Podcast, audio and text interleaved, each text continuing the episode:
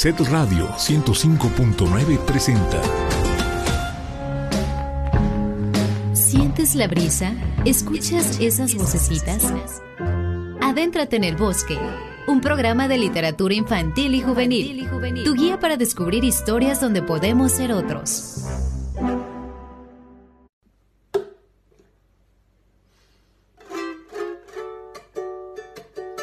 Querida compañere, hoy te quiero saludar y aunque no te conozca, tengo ganas de cantar sobre algunas de esas cosas que pudieron lastimar las personas que no saben respetar.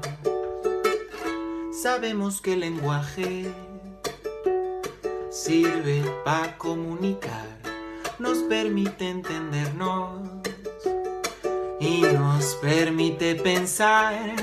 Y aunque muchos no lo entiendan o parezcan ignorar, los conceptos construyen la realidad. Y aunque algunas no lo entiendan, no lo quieran ocultar, las palabras sí que importan en verdad.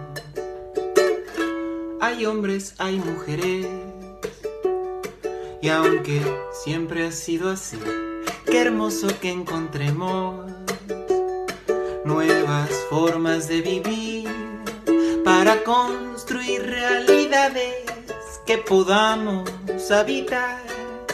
Los conceptos los tenemos que nombrar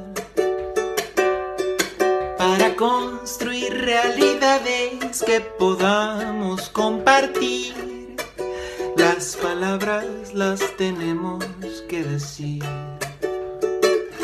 Y sí, el orden de las cosas, el de toda la vida, brinda estabilidad.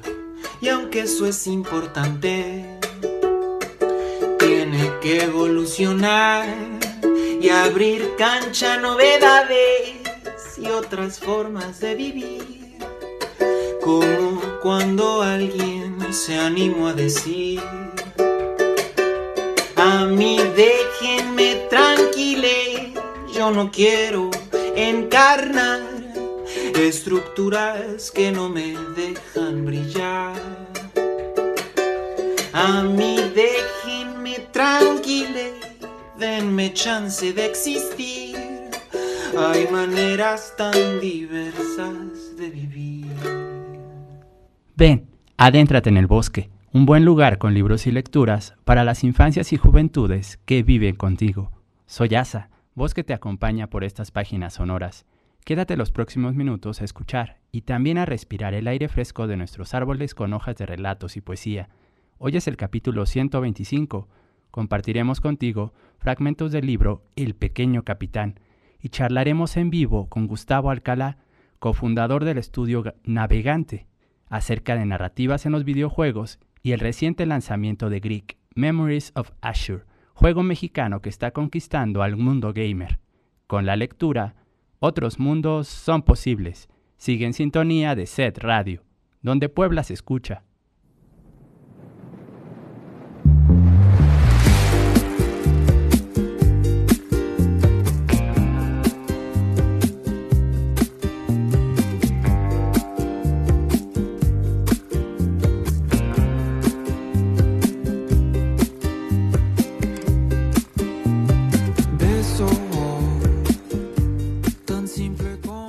Libro El pequeño capitán.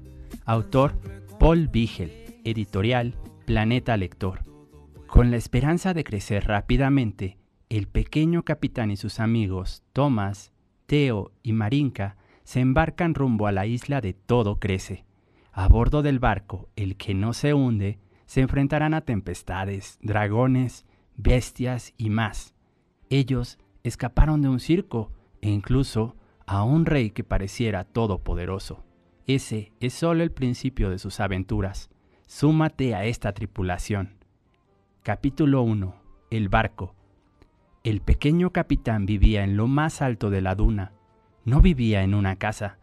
No vivía en una cabaña. vivía en un barco. Una tormenta enorme que había levantado unas olas tan altas como torres arrancó el barco del mar y lo varó en la cima de la duna. Y allí, allí estaba, incrustado en la arena. ¿Llevaba tripulación a bordo? Nadie lo sabía. Solo se había visto a un muchacho deslizarse fuera del camarote, un muchacho que llevaba en la cabeza una gorra de capitán que le quedaba grande. ¿Quién eres? le preguntaron los habitantes del puerto más cercano. Soy el capitán, respondió el muchacho. Pues bien, pequeño capitán, le dijo el viejo contramaestre. ¿Qué había sucedido en el puerto? ¿De dónde vienes? Vengo de mi barco, respondió el pequeño capitán. Sí, pero ¿de dónde viene tu barco? El pequeño capitán no supo qué contestar. Solo se encogió de hombros y subió de nuevo a encerrarse en su camarote. Desde entonces vivía allí arriba en su propio barco. Cuando hacía buen tiempo se sentaba en el puente de popa a tomar el sol, y cuando brillaba la luna se instalaba en la playa y tocaba una pequeña trompeta de latón. Y se le oía incluso allá abajo en el puerto cercano. Ya tenemos un motivo para ponernos tristes, decía la gente. Al único, al único que le gustaba esa música era el viejo contramaestre. Nadie sabía de dónde había venido ese viejo lobo de mar porque, cuando se lo preguntaban, él se limitaba a contestar, vengo de un naufragio. Un buen día, trepó por el empinado sendero hasta la cima de la duna. ¿Por qué no te vienes a vivir con nosotros? le preguntó al muchacho. El muchacho, el pequeño capitán, negó con la cabeza. ¿Por qué no? insistió el viejo contramaestre. Quiero quedarme en mi barco, decía el pequeño capitán. Pero ese barco no puede navegar. Ya lo voy a arreglar, dijo el pequeño capitán. ¿Cómo lo vas a llevar al agua? preguntó ese viejo lobo de mar. Estoy esperando, respondió el muchacho. Espero que se levante una tormenta y que se forme otra enorme ola que, al retirarse, devolverá mi barco al mar. Vaya, dijo el viejo contramaestre arrojando una bocanada de humo de su pipa. ¿Y a dónde irás entonces? Voy a la isla de Todo Crece, respondió el pequeño capitán. ¿La isla de Todo Crece? ¿Qué es lo que hay allí? preguntó el viejo marinero. Eso no lo sé, respondió en voz baja el muchacho, pero sé que si uno va a esa isla y pasa ahí una sola noche, al despertar se habrá convertido en un adulto. Vaya, dijo el viejo contramaestre, ¿estás seguro de eso? El pequeño capitán asintió con la cabeza. Aquí hay que esperar tanto para ser adulto. Sí, muchísimo, reconoció el viejo marinero. Pero ¿sabes dónde se encuentra la isla de Todo Crece? No, no sé, dijo el pequeño capitán. Tendré que buscarla, pero antes tengo que reparar mi barco. El viejo contramaestre volvió a su casa, mientras el pequeño capitán subía de nuevo a su camarote para tomar su carro. Estaba hecho con una vieja caja provista de cuatro ruedas y se inclinaba un poco de lado, porque una de las ruedas traseras procedía de una bicicleta y la otra de un organillo ambulante. Rechinaba tan fuerte que cuando el muchacho bajaba con él al puerto cercano y atravesaba las calles de ese pueblecito, la gente decía, por ahí va el pequeño capitán.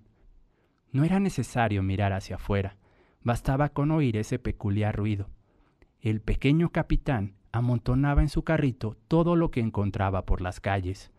Un trozo de tubo de estufa, una cuerda, un alambre, una pata de silla de madera, una cadena de bicicleta, una lámpara, un clavo torcido, un tubo de gas, un ovillo de lana, un espejo roto, monedas, un zapato viejo, tablas con clavos, pedazos de redes de pescar. Todo le servía al pequeño capitán. Cuando un día descubrió también una cafetera y una bañera vieja, ya había reunido las cosas suficientes para construir su propia máquina, una máquina muy especial. Se puso a dar martillazos, a cerrar, cepillar y limarlo todo con tal pasión que estaba con la lengua de fuera, porque la máquina tenía que ser capaz de resistir cualquier tormenta. Abajo, alrededor del puerto del pueblecito, vivían naturalmente muchos más niñas y niños, y cuando el viejo contramaestre les habló de la isla de todo crece que este pequeño capitán quería descubrir, todas y todos corrieron juntos hacia la cima de la duna y treparon sobre el puente del barco mientras gritaban, Pequeño capitán, pequeño capitán, nosotros también queremos ser adultos, queremos convertirnos en mayores y fuertes de un día para otro. ¿Podemos acompañarte? Por supuesto, respondió el pequeño capitán. Solo tienen que ayudarme a arreglar mi barco. Entonces, José, Teo el Gordo, Marinka y todos los demás se pusieron manos a la obra.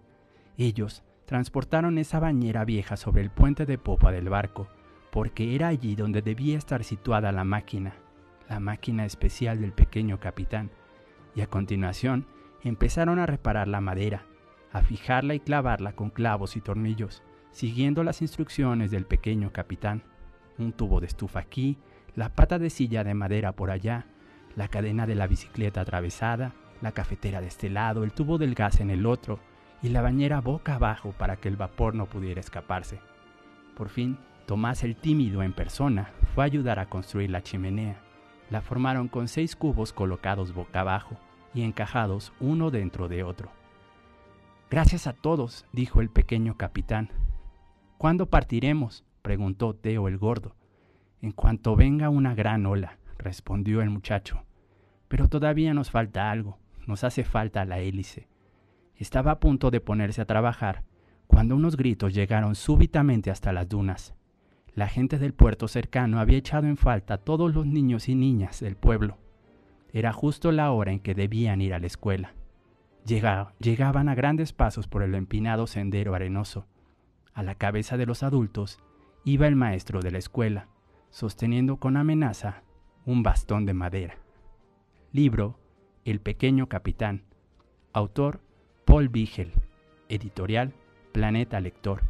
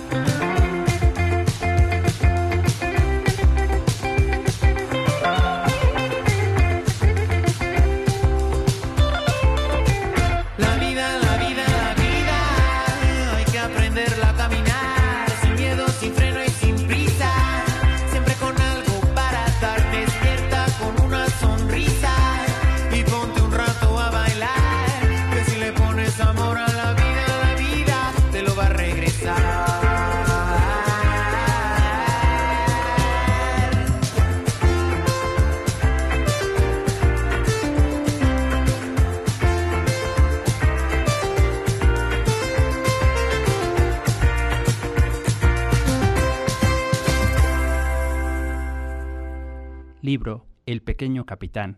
Autor Paul Vigel. Editorial Planeta Lector. Capítulo 2. La gran ola.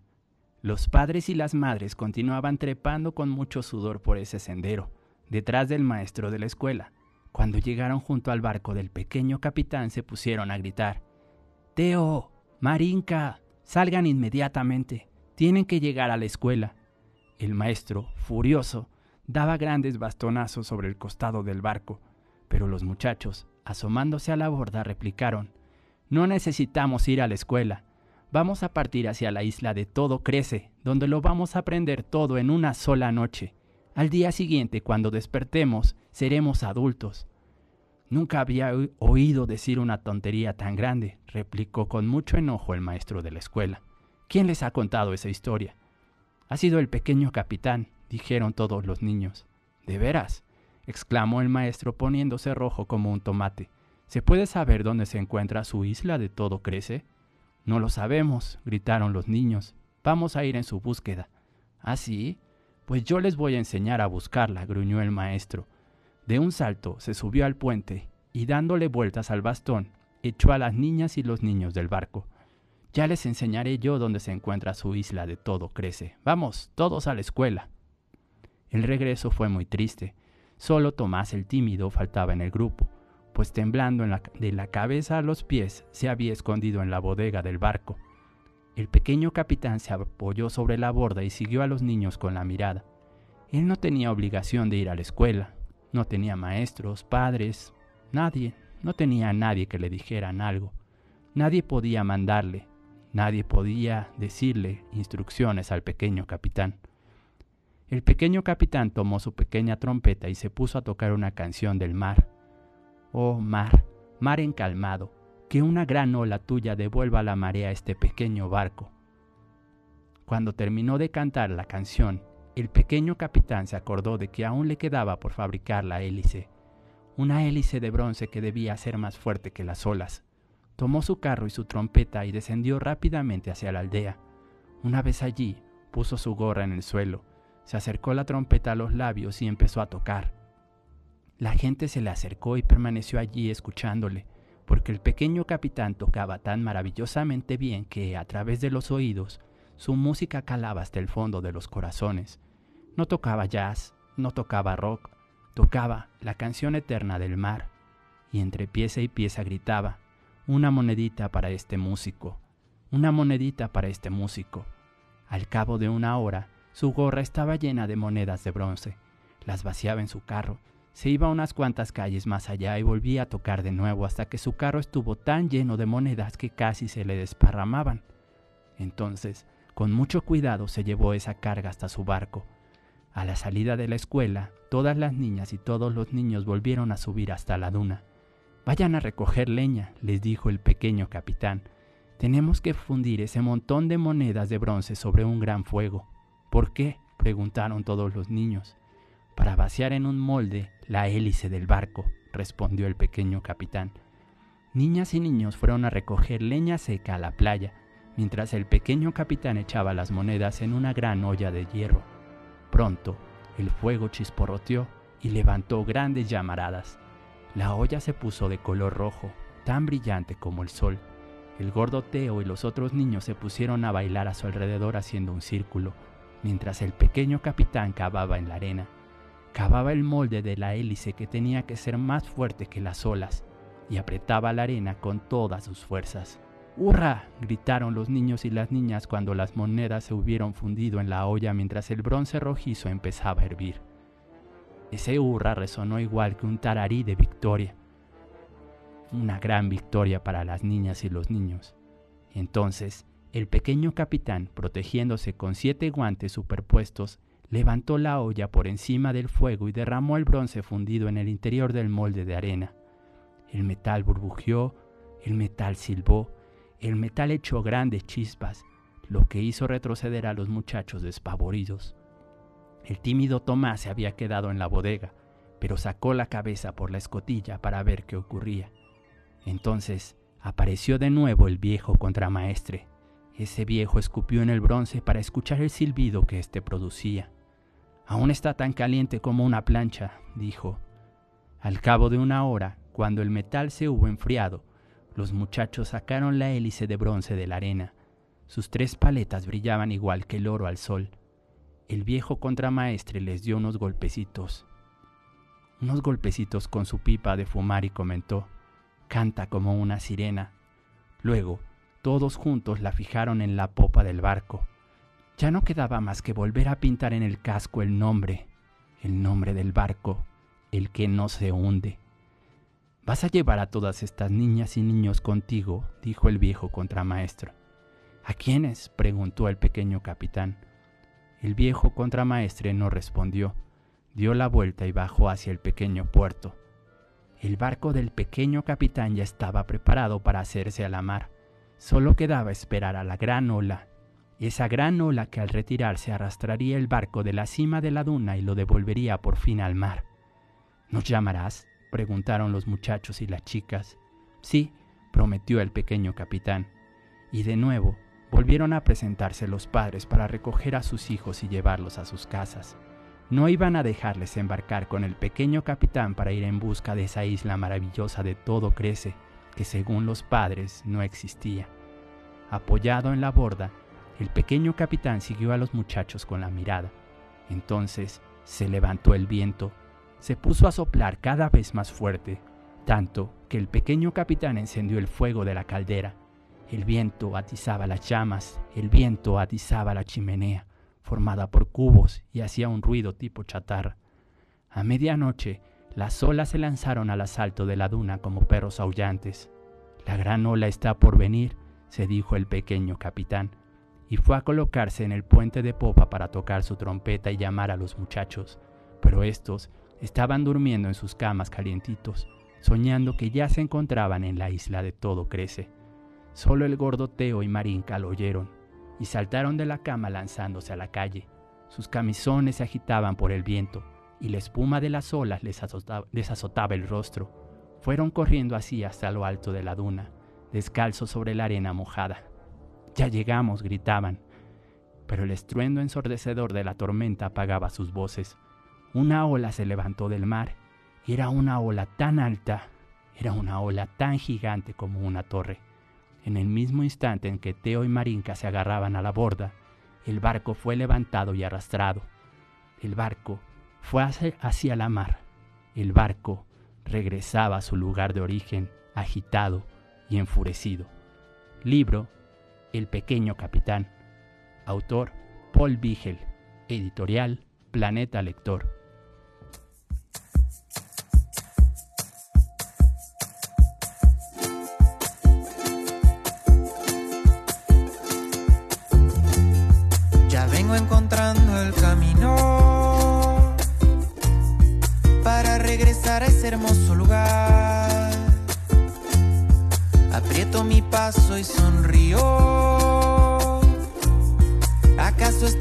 Esta senda ya me es familiar? Me guían las aves del monte en el bello horizonte y el agua del río en que solía nadar me guía el color de las plantas tan verdes, tan altas y un escalofrío me interrumpe al andar. Ay, ay, ay, ay, qué bonita es mi tierra, con su suelo caliente, su gente sonriente del mar. Te buscaré bajo el cielo de estrellas, eres tú la más bella y por eso contigo me quiero casar.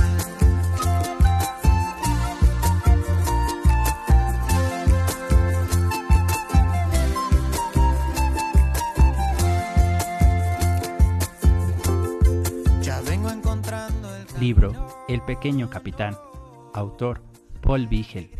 Editorial Planeta Lector. Capítulo 3. El puerto de Silicú. Las olas se alzaban feroces como animales salvajes. Rompían por encima del pequeño barco con un mugido que parecía decir, acabaremos por comerte el que no se hunde. El pequeño capitán sujetaba el timón con las piernas abiertas y con tal firmeza que parecía que sus zapatos estaban clavados en el puente. No decía palabra alguna, solo pensaba en pilotar su barco. Los niños, Teo y Marinka, permanecían agarrados a la borda. Sus camisones ondeaban al viento como si fuesen banderas. Marineros de agua dulce, les gritó el pequeño capitán. Aviven el fuego, rápido. Teo no pudo contener la risa. Se secó el rostro y dejó de tener miedo. Junto a Marinka, se arrastró hacia el puente de popa y uniendo sus esfuerzos, echaron carbón sobre las llamas y atizaron el fuego. De la chimenea de seis cubos salieron grandes nubes de humo. La máquina se puso a gruñir tan fuerte como la tormenta. La hélice rugía con más furia que las olas. Así, con estos tres niños marineros a bordo, el barco se abrió camino en medio de la tormenta durante unas horas, hasta el momento en que el mar acabó por aplacarse mientras el sol se elevaba en el cielo. En ese momento, alguien golpeó en la escotilla. Una voz quejándose, una voz quejumbrosa subió desde la bodega. Quiero volver a casa. El pequeño capitán desatornilló los taquetes de la tormenta y levantó la escotilla. Apareció la cara pálida del tímido Tomás. Miró a su alrededor. Espero que no vayamos a ahogarnos, exclamó al ver el mar que se extendía hasta el infinito. No, ¿cómo crees? Vamos, dijo el pequeño capitán. ¿Cómo diablos te has embarcado, valiente lobo de mar? preguntó el gordoteo. Importa muy poco, exclamó Marinka. Será mejor que ponga a lavar el puente. Comprendido, dijo el pequeño capitán. Él lavará el puente, que es el castigo reservado a los polizones. ¿Me dejarán ir con ustedes a la isla de todo crece? preguntó el tímido Tomás. ¿La isla donde uno se hace adulto? Ni hablar respondió Teo, tú no tendrás derecho a bajar a esa tierra maravillosa, te quedarás a bordo para vigilar este barco. Siguieron navegando durante cuatro días. El tímido Tomás limpiaba el puente, el gordo Teo cargaba la caldera y Marinka daba vueltas a las tortitas en la sartén. De vez en cuando, una tortita se caía al agua y entonces saltaban unos bacalaos que subían a la superficie para devorarlas. El pequeño capitán dirigía el barco bien plantado delante del timón, con la vista sumamente fija en el horizonte. Durante la noche, los muchachos dormían en el camarote, se mecían suavemente en sus hamacas uno junto a otro, y cuando el tímido Tomás lloriqueaba diciendo que quería volver a su casa, Marinka le decía, Silencio, llorón. El pequeño capitán continuaba pilotando el barco, firmemente apoyado sobre sus piernas y con la vista muy fija en las estrellas. Al quinto día, Marinka trepó hasta lo más alto del mástil, cosa para la que Teo era demasiado gordo y Tomás demasiado miedoso, exclamando, Tierra a la vista. Vamos allá, dijo el pequeño capitán. Enseguida entraron en el puerto de Silicú. Tomás el tímido obtuvo permiso para bajar a tierra y se unió a los otros adoptando andares de viejo marinero. Los habitantes de Silicú tenían aspecto de papagayos, ya que llevaban ropas de colores chillones, rojas, verdes y amarillas. ¡Qué bonitos son! exclamó Marinka.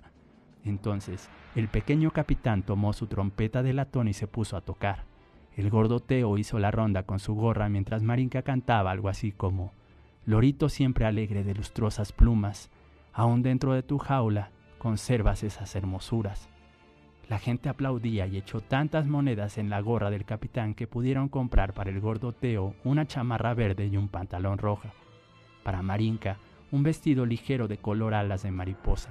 Y para el tímido Tomás, un gorro de noche con una campanilla en la punta. Así podremos oírte si intentas irte, le dijo el gordo Teo. Durante este tiempo, el pequeño capitán se fue a la casa del mar para informarse sobre la ruta que debían seguir para llegar por fin a la isla de Todo Crece. Había allí cinco viejos lobos de mar, con barbas como cepillos, que al mismo tiempo se burlaron del pequeño capitán. Sus grandes carcajadas se oyeron en el piso de arriba, donde se encontraba un viejo farero, que bajó a la habitación para ver qué era lo que ocurría. Él no se rió de la isla de todo crece, sino que llevó arriba al pequeño capitán y le mostró desde la ventana el ancho mar. Allí, le dijo, al lado de donde brilla mi faro durante la noche y a tres días de aquí encontrarás la puerta de los dragones de piedra. Si la cruzas, llegarás a la isla de todo crece, aunque hasta ahora nadie ha llegado allí nunca. Nadie ha conseguido cruzarla. ¿Por qué? preguntó el pequeño capitán. La puerta de los dragones no es de piedra más que durante la noche, pero entonces la oscuridad es tan profunda que te ves arrojado sobre los escollos. Y de día preguntó de nuevo el pequeño capitán. De día, respondió el farero, de día es imposible pasar. ¿Por qué? preguntó el pequeño capitán. Porque de día la puerta ya no es de piedra. ¿Y de qué es entonces? ¿De dragones? El farero volvió la cabeza sin responderle. Es mejor que regreses a tu casa, se limitó a aconsejarle. Gracias, dijo el pequeño capitán, y bajó de nuevo para reunirse con los demás que le estaban esperando abajo. ¿Conoces la ruta? le preguntaron los niños. Sí, respondió el pequeño capitán. Compraron carbón, juntaron agua, diez bultos de harina para hacer las tortitas y lo cargaron todo sobre el carro que debía arrastrar el tímido Tomás. Una media hora más tarde, su barco, el que no se hunde, se hacía de nuevo a la mar. Una mariposa y un papagayo, Marinka y Teo, se asomaban por la borda y decían adiós con la mano. Se podía oír la campanilla del gorro de dormir del encargado de limpiar el puente, Tomás el tímido. Y el pequeño capitán había vuelto a ocupar su lugar frente al timón, bien plantado sobre sus piernas. Ponía rumbo hacia el lugar donde, al ponerse el sol, se encendía la luz del faro. Libro El pequeño capitán Autor Paul Vigel. Editorial Planeta Lector.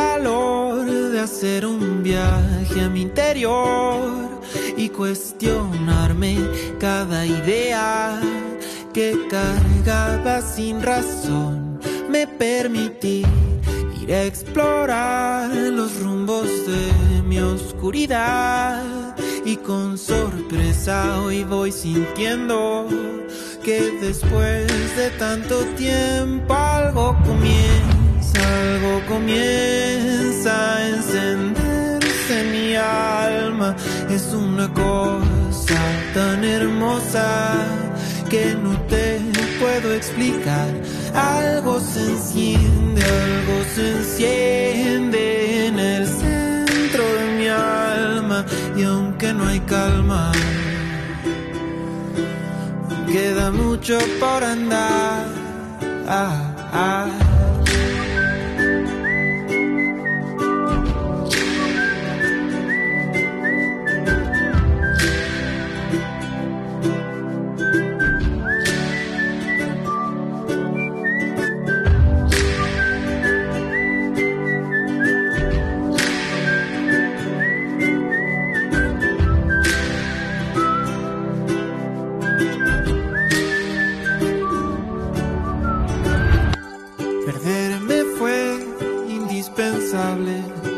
Que el día de hoy me sienta bien con lo que siento y lo que soy.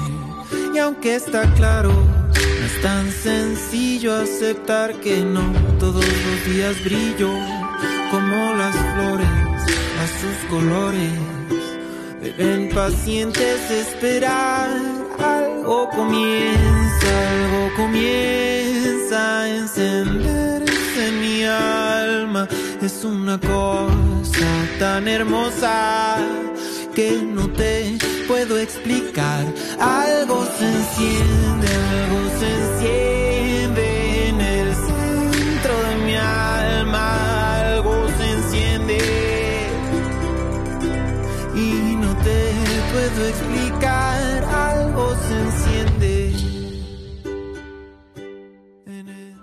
Sigue con nosotros. En un momento regresamos a El Bosque.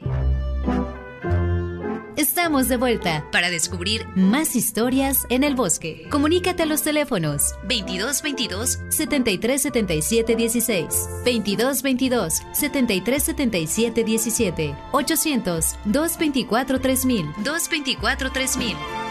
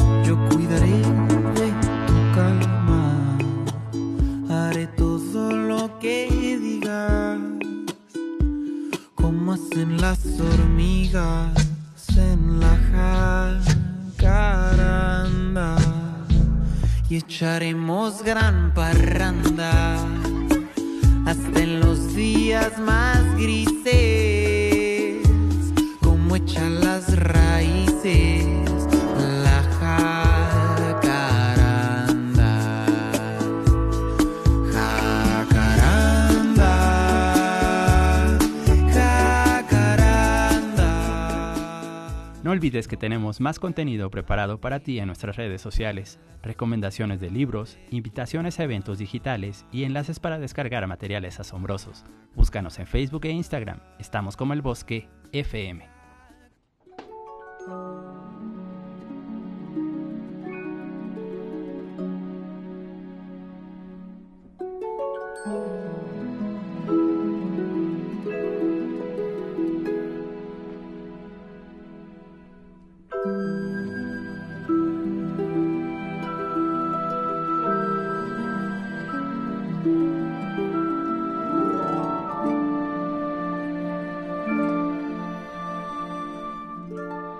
Seguimos en El Bosque, revista de literatura infantil y juvenil de SET Radio. Es un gusto platicar esta mañana con Gustavo Alcalá, cofundador del estudio Navegante y uno de los creadores del juego mexicano Greek Memories of Ashur. ¿Cómo estás, Gustavo? Buenos días. Hola, Cecil, muy bien, muchas gracias. Oye, Es, es un gusto estar aquí. igualmente, muchas gracias por aceptar la invitación y platicar con nosotros acerca de este videojuego mexicano que está conquistando al mundo gamer. Como toda creación o todo producto creativo, hay una gran aventura detrás del lanzamiento de este juego. ¿Nos puedes platicar un poco cuántos años de desarrollo hubo, cómo surgieron las ideas y cómo llevaron a cabo parte del proceso creativo? Porque es un juego con mucho arte.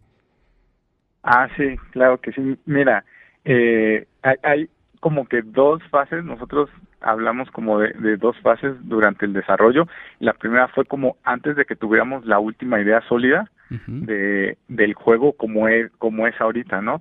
Eh, ese, ese, todo el arte que se, que se ve en la versión final del juego, más o menos fueron dos años y medio de producción, pero desde que empezamos con la idea ha de haber sido como seis, siete años atrás, pero nosotros estábamos trabajando ahí en nuestros medios tiempos y, y, y, estábamos todavía probando cuál era la idea o la visión final que queríamos tener, pero desde que tuvimos ya eh, como la preproducción bien cerrada y la idea muy sólida, empezamos a la, la parte de producción y fueron aproximadamente dos, dos años y medio.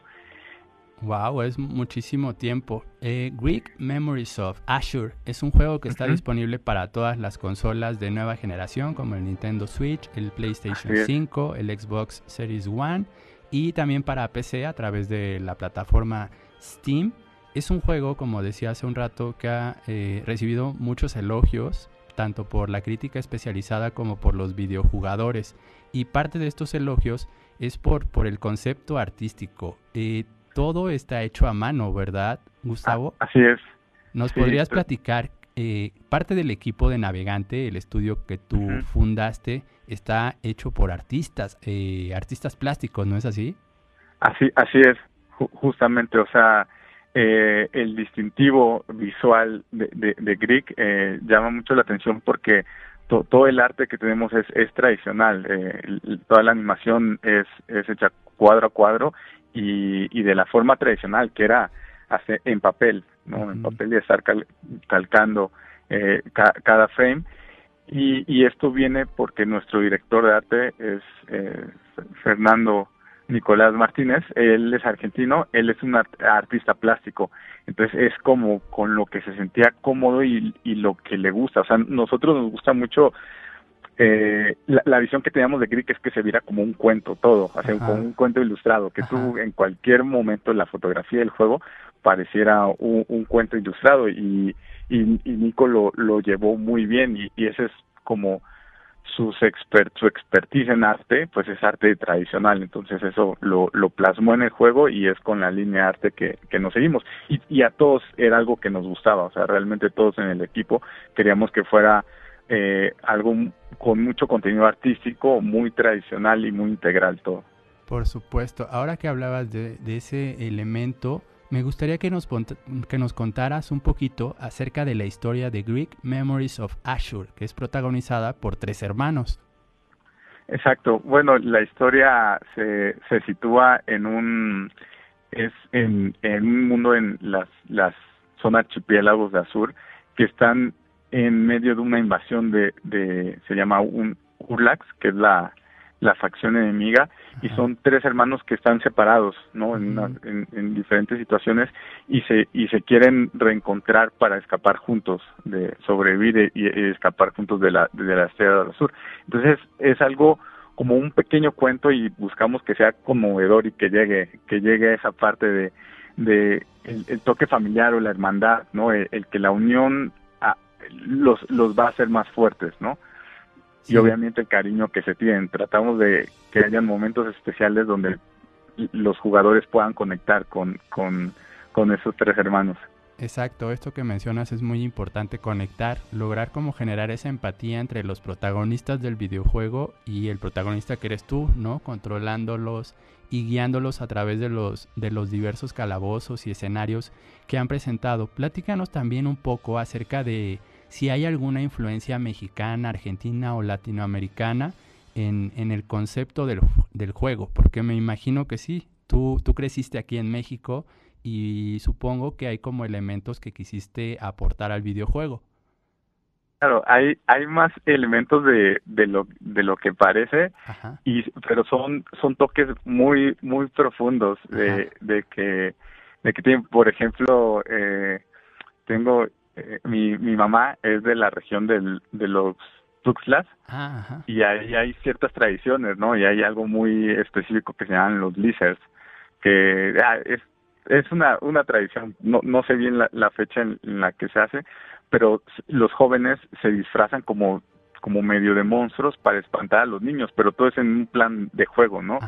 Y, y esa fue la inspiración para generar la raza Urlax, ¿no? Al final, los a los Lizards hay, hay un, una fortaleza de Lizard que es como un héroe de los Corins, pero, pero eso, o sea, eso es algo que tenía muy clavado en la infancia y obviamente algunas zonas, algunos paisajes, sobre todo zonas boscosas, es que nosotros lo que nos recuerda o, o los lugares que nos gustaban de la infancia. Eso es lo, lo que más tenemos. Y aparte por ahí otros easter eggs que no que no bueno no sé si revelar pero estaría mejor que lo encontraran pero sí hay referentes a, a un par de personajes muy conocidos en, México que son para nosotros referentes. Ah eh, eh, habrá que estar muy pendientes para encontrarlos en, los niveles del juego. Hay hay otro elemento Gustavo que también es eh, me parece fenomenal en el videojuego que es la música. ¿Nos quieres comentar un ah. poco acerca de eso? Ah, la, música es algo muy bonito que así como eh, eh, el arte se, se han, han, han llamado mucho, ha, ha gustado mucho, ¿no? Ya ha generado muchos, muchos halagos hacia el equipo y hacia el juego y es porque la música también fue, es, es grabada en vivo y, y tuvimos la fortuna de que pudiera ser grabado por la, la Orquesta Filarmónica 5 de Mayo, dirigida por el maestro Fernando Lozano.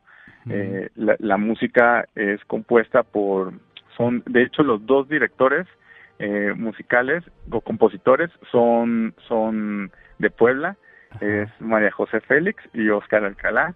Eh, y, y, no, es, es la verdad que el proceso fue fue, increíble porque es una producción enorme, o sea, grabar una orquesta en vivo no no es algo sencillo, se grabó en el auditorio de la Reforma y ahí tuvimos ayuda de de la Secretaría de Cultura y del TEC de Monterrey Campus Puebla para que para que fuera posible. Pero ahí ahí sí a, a todos los que nos están escuchando eh, eh, estaría muy bueno que, que pudieran eh, escuchar música del juego porque es grabado por, por la orquesta y que es un orgullo nacional. Hablando de la música, vamos a escuchar un fragmento de una de las piezas que forman parte de la banda sonora del videojuego Greek Memories of Ashur.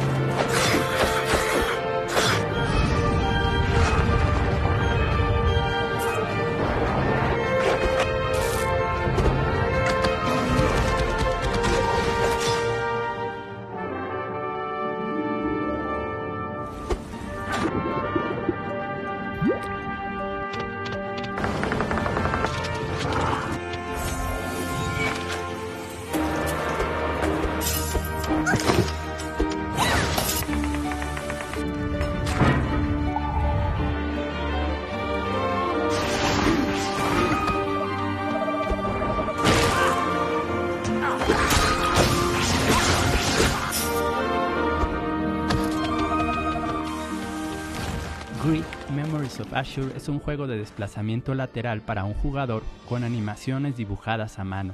En él encarnarás a tres hermanos, Grieg, Adara y Raidel, y deberás guiarlos por las tierras de Ashur.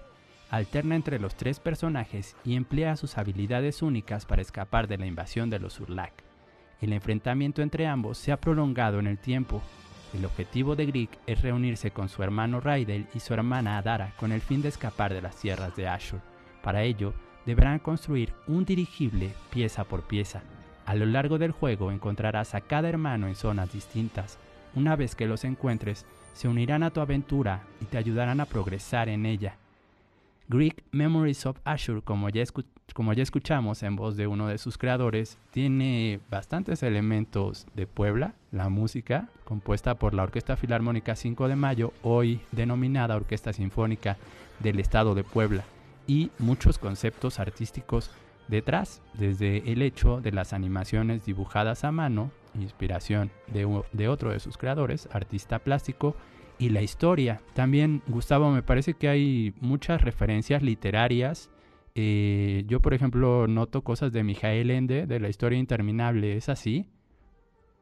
Sí, sí, justo tenemos referencias de de la, la historia sin fin, de El laberinto, también del laberinto eh, del fauno, Guillermo el Toro, también tenemos de, Ghibli. Ajá, el estudio japonés de animación. Eh, sí. si, si no estoy mal, también de varias cosas de Jim Henson, creador de los Muppets, pero también creador de muchísimas otras obras un tanto más oscuras. así es, fíjate, mira, muy, muy observador en eso porque es algo que quizás no, no se nota tanto porque el arte final de Grieg es algo muy, eh, e, e, es algo un poco más tierno, un poco anime, un poco pulido para que se vea, para que sea atractivo a, públicos de todas las edades, pero nuestras inspiraciones es, es, son, vienen de fantasía, pero un poquito más oscura. Yo, yo lo llamo grunge fantasy y, y, precisamente es, es como la fantasía que venía de, de películas o, animaciones más antiguas y es específicamente así eh, eh, la historia sin fin y eh, The Labyrinth, ¿no? Que, tienen e, ese tipo de, de marionetas que son un poco obscuras pero fantásticas. Sí, sin duda, sin duda hay, muchos elementos y por eso quise invitarlos a que platicaran acerca de este videojuego. Comúnmente no hablamos de videojuegos y lo consideramos como algo comercial o algo muy alejado, pero desde mi óptica eh, hay juegos como este, juegos independientes que valen muchísimo la pena y que tienen un trabajo creativo realmente notable, Gustavo. ¿Qué nos puedes comentar acerca de esto? Eh, pues nosotros eh, quisimos hacer esto como una una obra muy integral, o sea, así como dices, no, no solo aportar una parte de la mecánica, ¿no? De, del juego, la experiencia como un juego, sino que los integras más como un cuento o una pequeña caricatura que te pudieras llevar algo, ¿no? Eh, sean estímulos auditivos, visuales, pero que, que pudieras conectar y generar un poquito de inmersión. Y por eso para nosotros era muy importante cuidar la calidad de, de todos los aspectos del juego, no, no solamente el, el gameplay. Y, y, también por eso eh, vamos como enfocado a, a que sea el juego muy narrativo, o sea, aunque es un plataformer, los plataformers son juegos de mucha acción y tiene acción, pero buscamos que la narrativa, la historia tenga mucho peso y, y también los acertijos. Entonces, creo que va todo muy bien de la mano para que pueda pueda cerrarse la idea, así como teníamos visto que sea algo más integral, una pequeña historia, una pequeña aventura, un, un cuento, decíamos como un libro de bolsillo, que sientas que leíste un libro de bolsillo. Ajá, Esa era nuestra visión.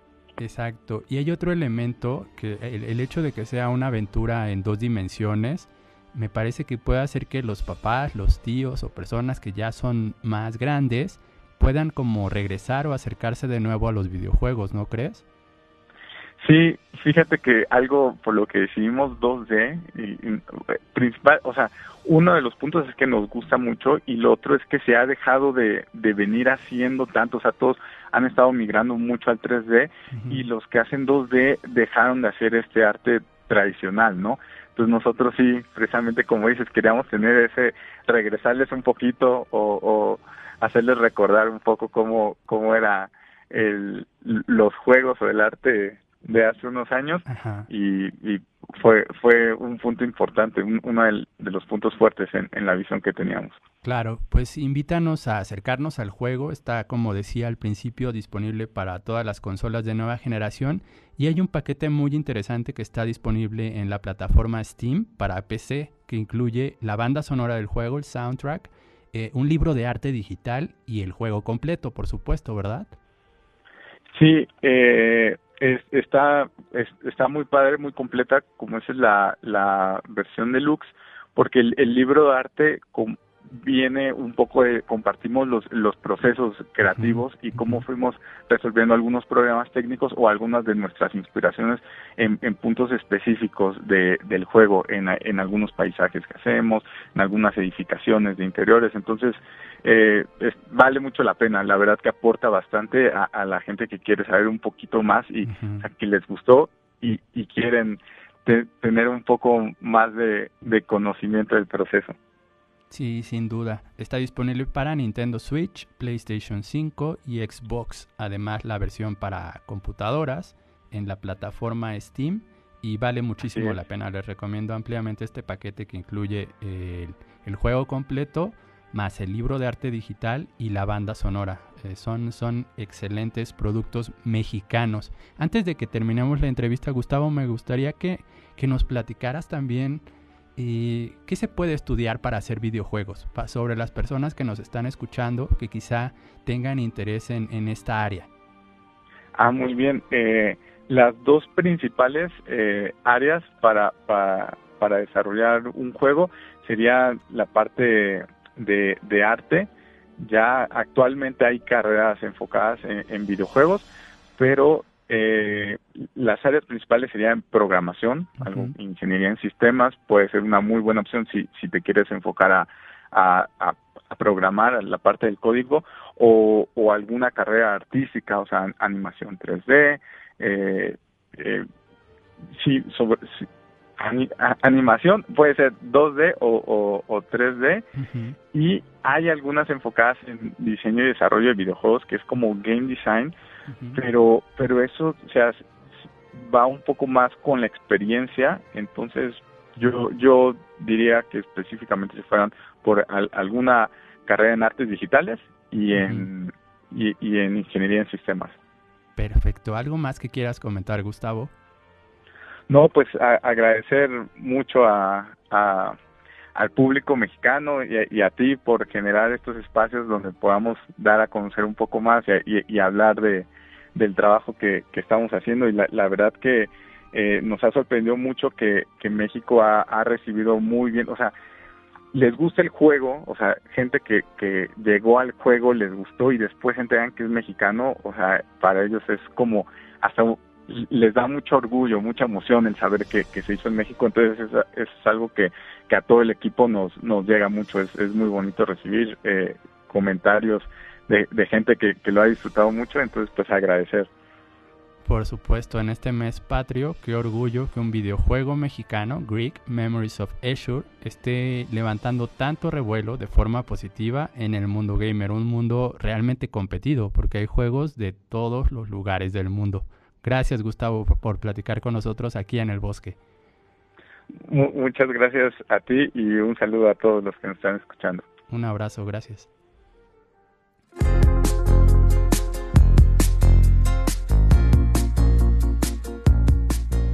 Para el programa de hoy seleccionamos canciones de José Locke, cantautor de Cholula, y también escuchamos algunas de las piezas de la banda sonora del videojuego Greek a cargo de la Orquesta Sinfónica del Estado de Puebla.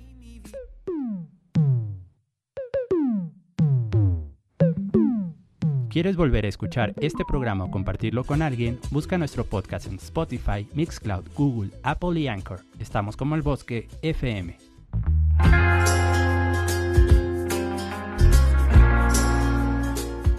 Muchas gracias por escuchar.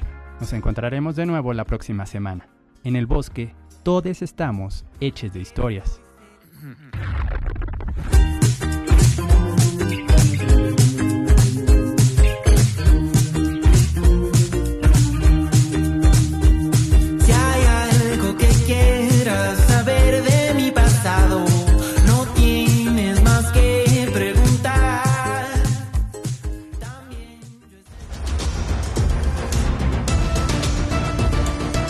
Set Radio 105.9 presentó. Recuerden, guardabosques, nos volveremos a escuchar el próximo sábado. El próximo sábado. De 10 a 11 de la mañana. 11 de la mañana